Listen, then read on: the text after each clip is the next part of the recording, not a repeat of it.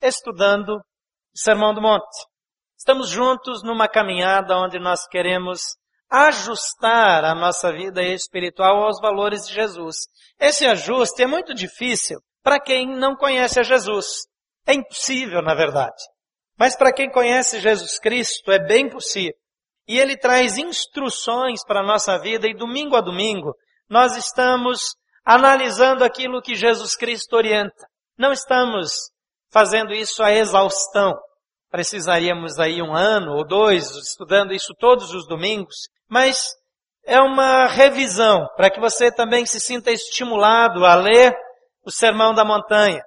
Aliás, esse é um sermão, é, esse chamado Sermão do Monte, essas declarações de Jesus, elas deveriam ser lidas todos os meses, pelo menos por nós, para que a gente promova alguns ajustes. Sempre tem alguma coisa que nós podemos e devemos ajustar.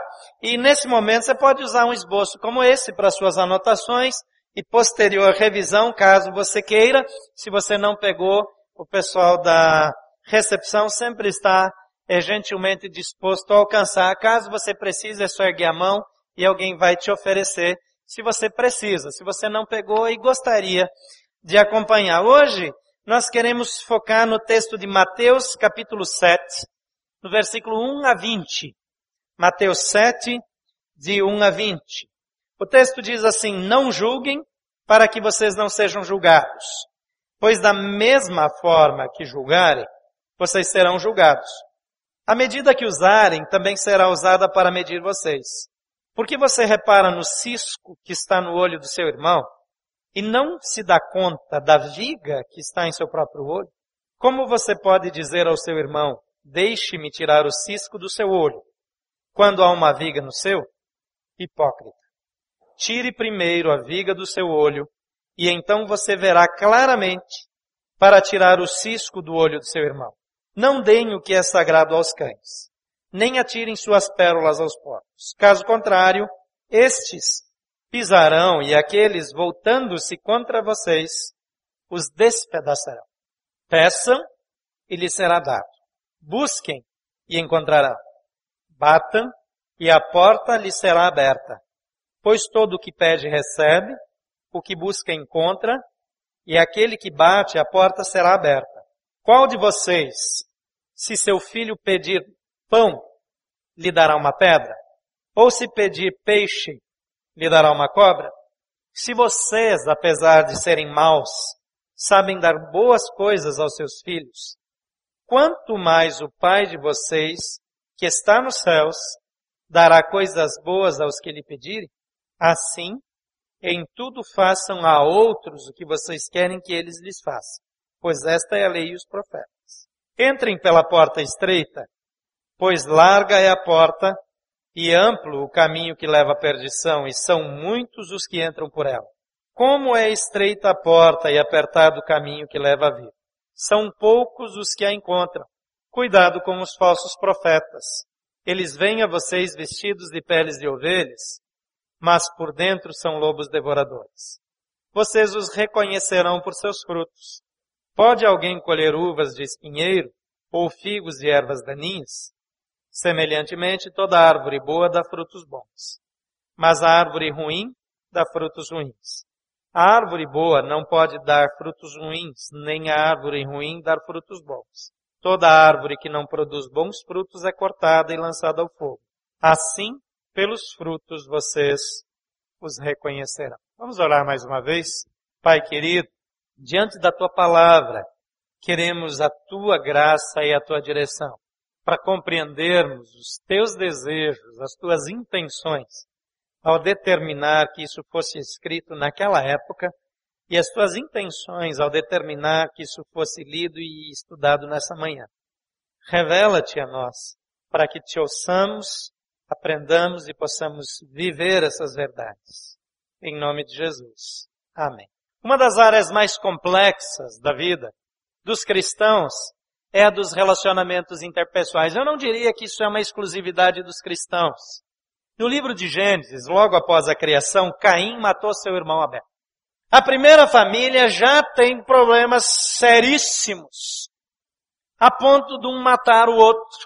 E a gente fica lendo o Gênesis lá e parece que a razão do assassinato foi uma coisa tópica, pontual, que ele ofereceu o sacrifício e Deus aceitou e se agradou mais do sacrifício do irmão, ele foi lá e o matou. E ele parece um monstro. Ele era mesmo.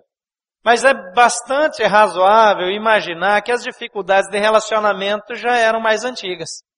E que aquilo foi só mais uma coisa. É lógico que eu não posso afirmar isso.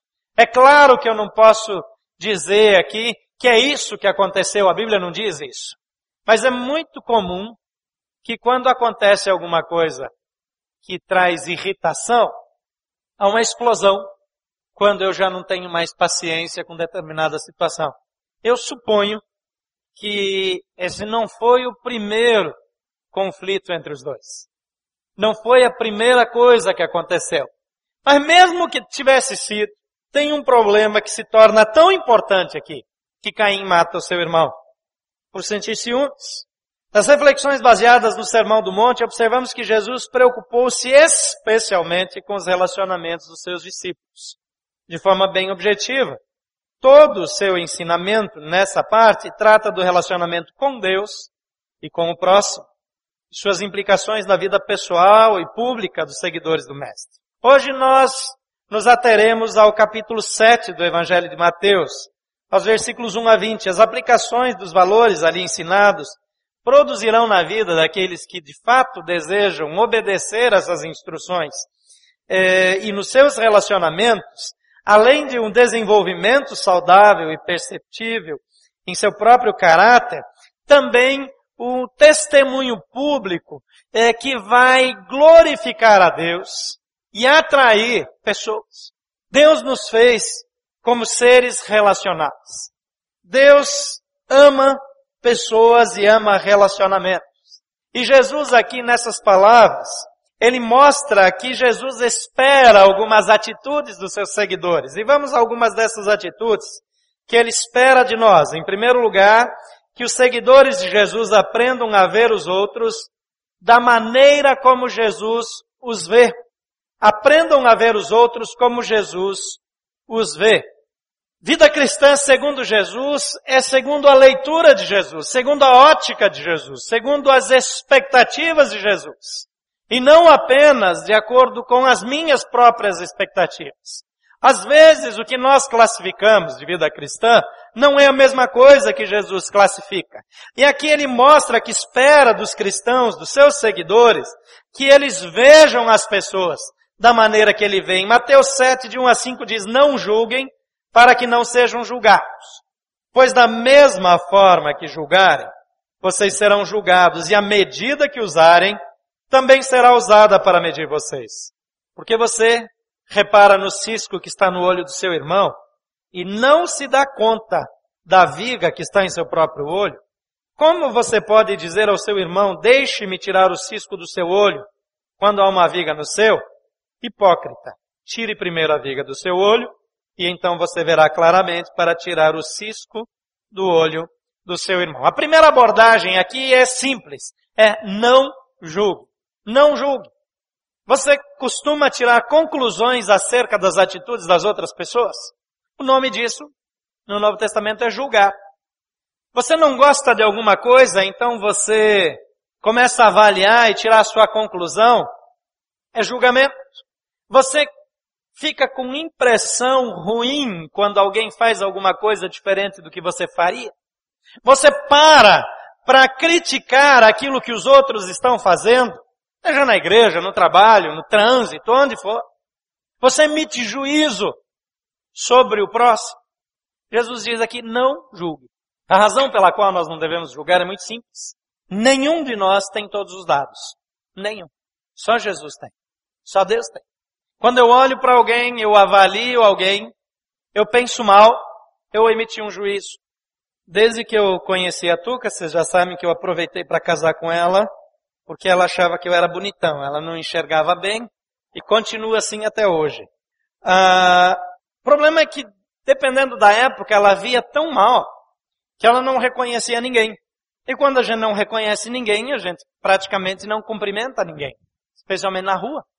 E eu lembro que antes das pessoas saberem da dificuldade de visão, emitiam os mais diferentes juízos, condenatórios, naturalmente, sobre ela.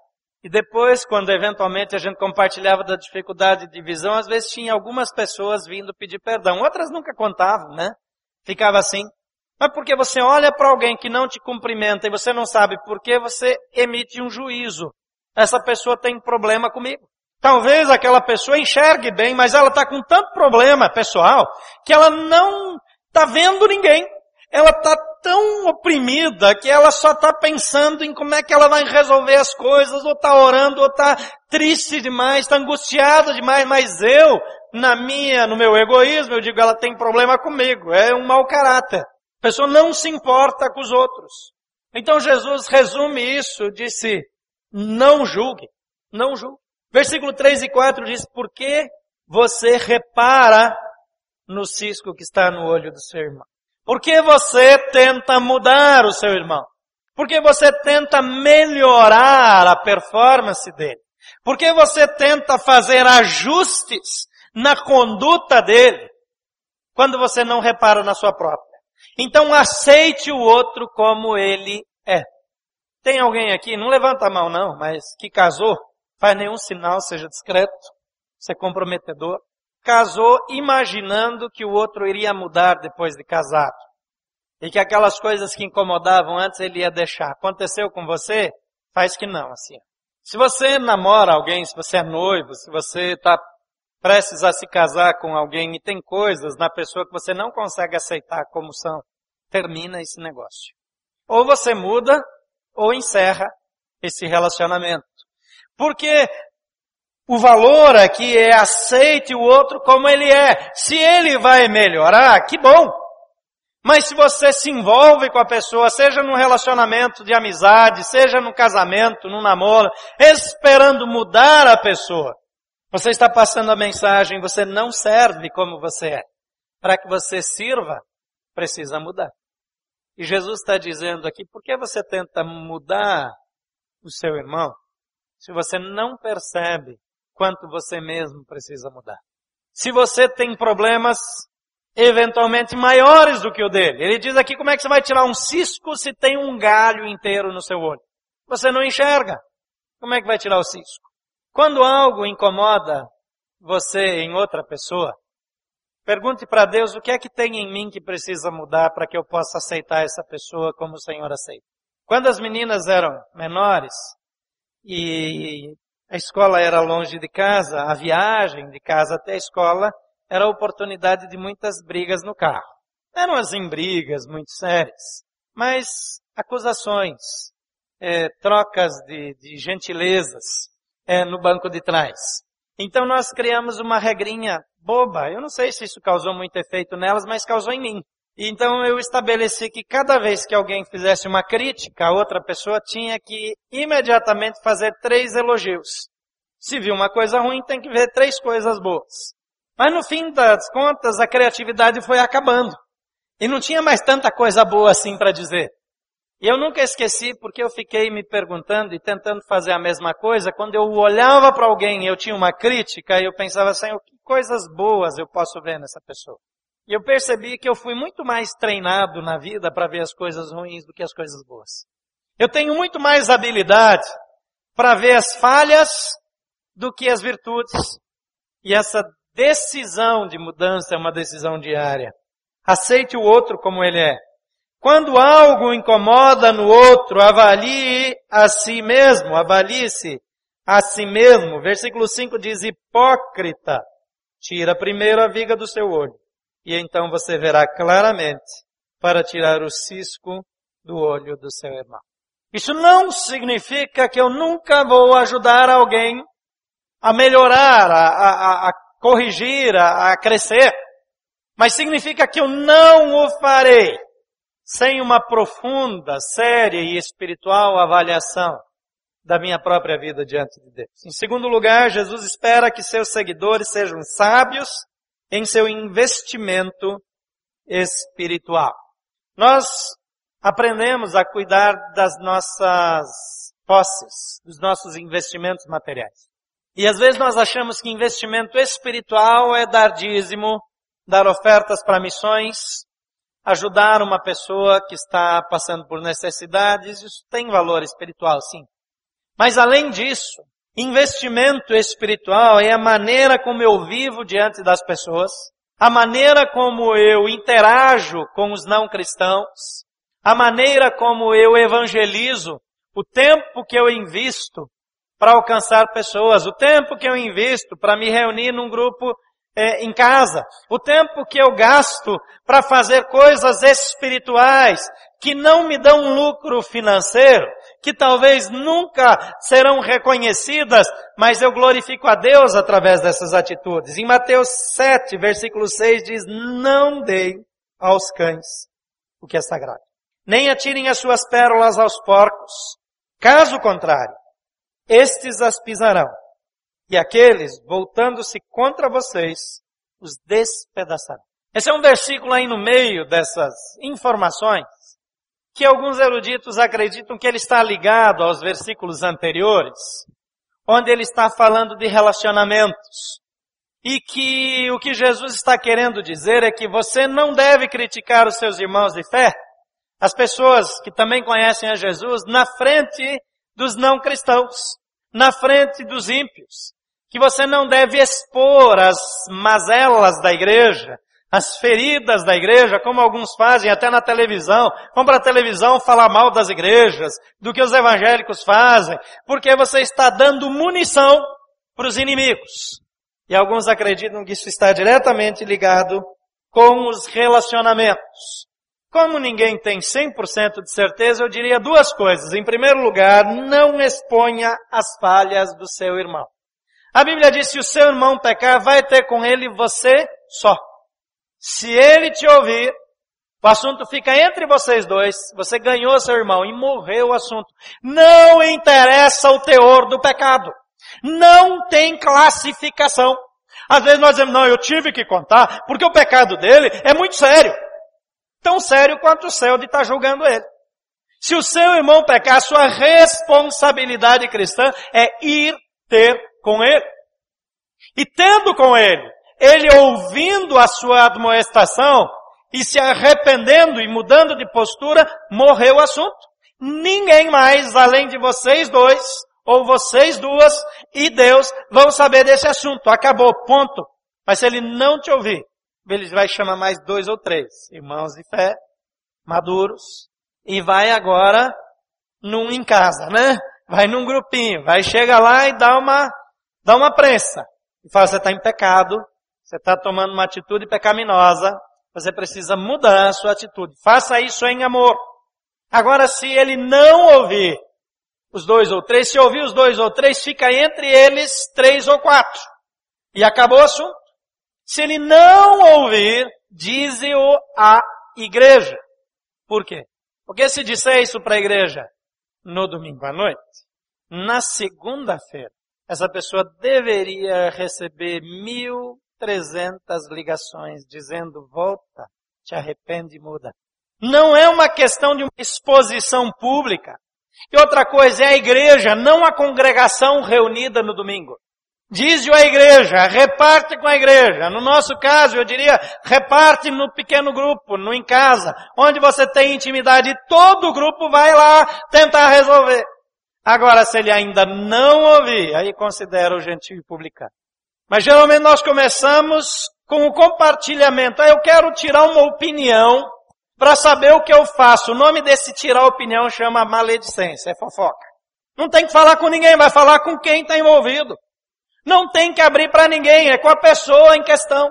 Porque senão você está disseminando o que não deveria. Então não exponha as falhas do sermão. Em segundo lugar, nesse versículo, não insista demais com quem rejeita o Evangelho. Porque às vezes nós estamos lançando a semente insistentemente no mesmo lugar.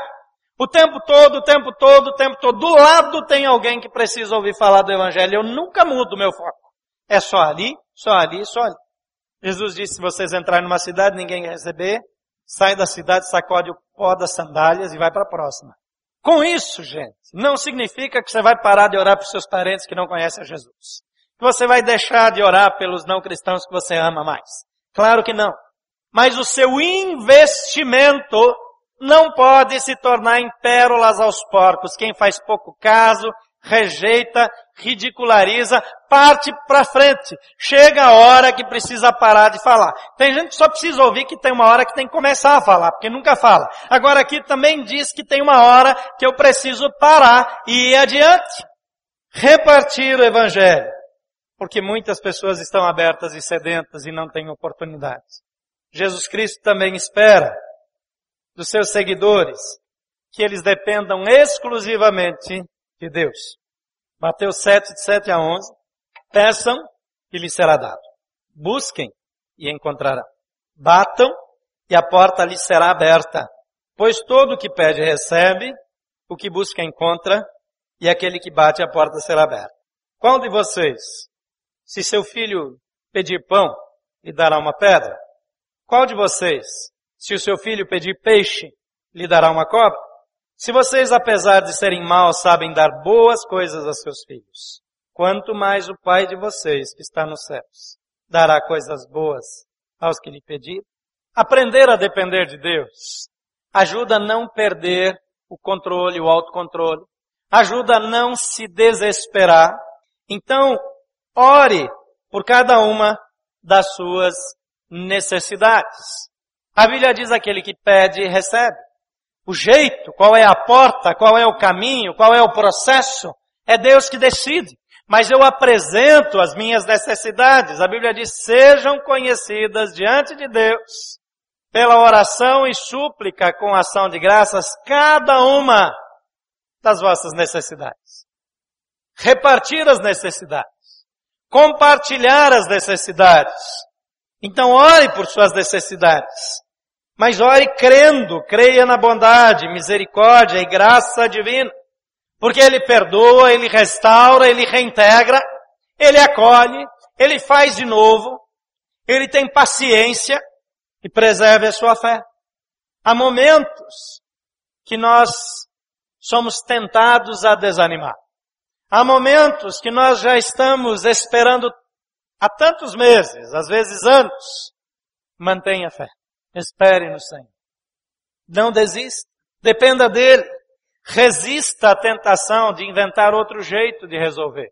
Aquilo que é de Deus, deixa Deus fazer. Aquilo que é seu trabalho, faça. A Bíblia não diz que você fica em casa sem procurar trabalho, que você quer comer, mas não trabalha. A Bíblia diz ao contrário, aquele que não trabalha também não coma, embora que é um contexto muito específico da igreja primitiva. Mas aquilo que não depende de você, confie, totalmente em Deus. Em quarto lugar, Jesus espera que seus seguidores sacrifiquem-se em favor do outro.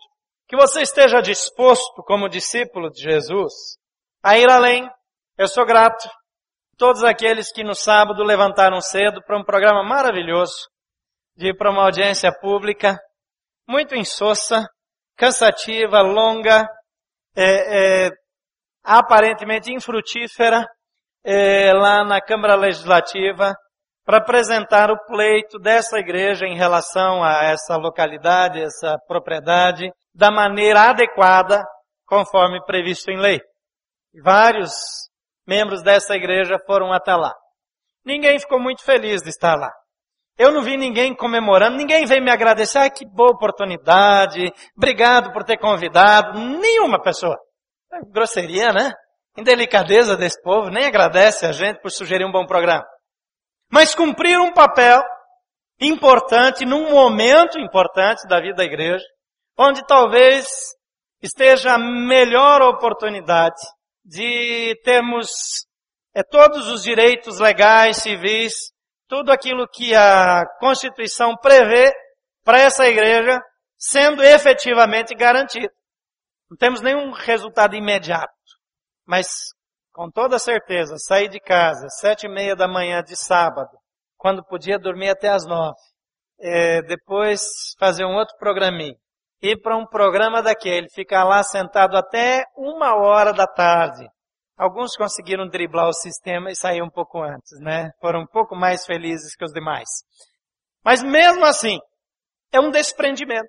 E quando eu faço isso, eu faço uma viagem. Eu já tive viagens que eu precisei fazer de carro, e longas e, e rápidas, emergenciais, e que pessoas simplesmente foram só para dirigir, só para ajudar, ele não tinha que fazer aquilo, não precisava disso, mas ele quer servir. Ele, ele se sacrifica, ele vai além, ele faz algo que ele não precisa fazer para abençoar outra pessoa.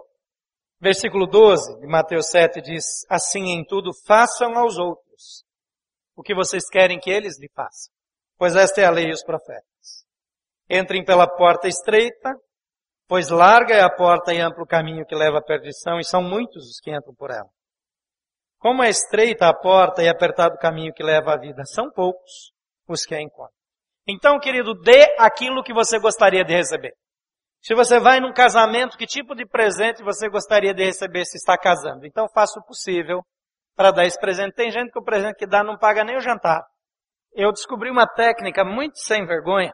Eu quero fazer um cartão como se estivesse dando um presente de casamento e joga o cartão no meio dos presentes para os noivos pensarem que ele deu alguma coisa e não saber qual é o presente. É inacreditável. Então dê aquilo que você gostaria de receber. Dê atenção, dê amor, dê ofertas, abençoe pessoas, se importe com elas. Em segundo lugar, pague o preço de amar incondicionalmente. A porta é estreita e é apertado o caminho. O amor a Deus e ao próximo tem um preço a pagar. Aí eu não vou porque é difícil demais. Servir como voluntário na igreja também tem um amor sacrificial. Hoje, por exemplo, nós começamos às sete da manhã. Precisava ter alguém aqui. A porta precisava ser aberta. O som precisava ser ligado. As pessoas precisavam ser atendidas. Amor sacrificial. Amor que vai além. Além do conforto, além da conveniência. Em quinto lugar, Jesus espera de seus seguidores que eles sejam cautelosos com aquilo que os influencia. Que eles sejam cautelosos na escolha dos seus mentores. Que eles sejam cautelosos e filtrem as influências que chegam na sua própria vida. Versículo 15 a 20 diz, cuidado com os falsos profetas. Eles vêm a vocês vestidos de peles de ovelhas, mas por dentro são lobos devoradores. Vocês os reconhecerão os seus frutos. Pode alguém colher uvas de um espinheiro ou figos de ervas daninhas? Semelhantemente, uma árvore boa dá frutos bons, mas a árvore ruim dá frutos ruins. A árvore boa não pode dar frutos ruins, nem a árvore ruim dar frutos bons. Toda árvore que não produz bons frutos é cortada e lançada ao fogo. Assim, pelos seus frutos, vocês os conhecerão. Quem é que influencia você? Que vozes você ouve na sua vida cristã, na sua caminhada, na sua vida familiar? Quais são os ícones da sua vida? A Bíblia deixa claro que más companhias influenciam bons costumes. Aqui Jesus está dizendo você tem que escolher olhando para os frutos. Eu tenho lido muita opinião na internet de pastores criticando outros pastores cujas igrejas estão indo bem. De vez em quando, quando a opinião da pessoa é muito contundente, eu tento fazer uma pesquisa para saber da sua história, para saber que igreja ele dirige, que lugar ele, que influência ele tem, quais são efetivamente os frutos. Geralmente é alguém com ministério medíocre. Quase sempre. Quase sempre. Normalmente quem tem tempo para criticar os outros evita enfrentar a sua própria mediocridade. Quase sempre. Não é papel de cristão jogar pedra nos outros, ainda mais na internet. Geralmente é coisa de picareta gospel. Porque se fosse sério, não escrevia ali. Tem outros meios de fazer a sua impressão chegar onde precisa, se é que está preocupado com isso. Não vou dizer que é sempre, sempre, sempre, mas quase sempre. Então olhe para os frutos. Como é a família dessa pessoa? Os filhos são cristãos, andam em submissão. Os filhos têm paixão pelas coisas de Deus. O casamento é sólido.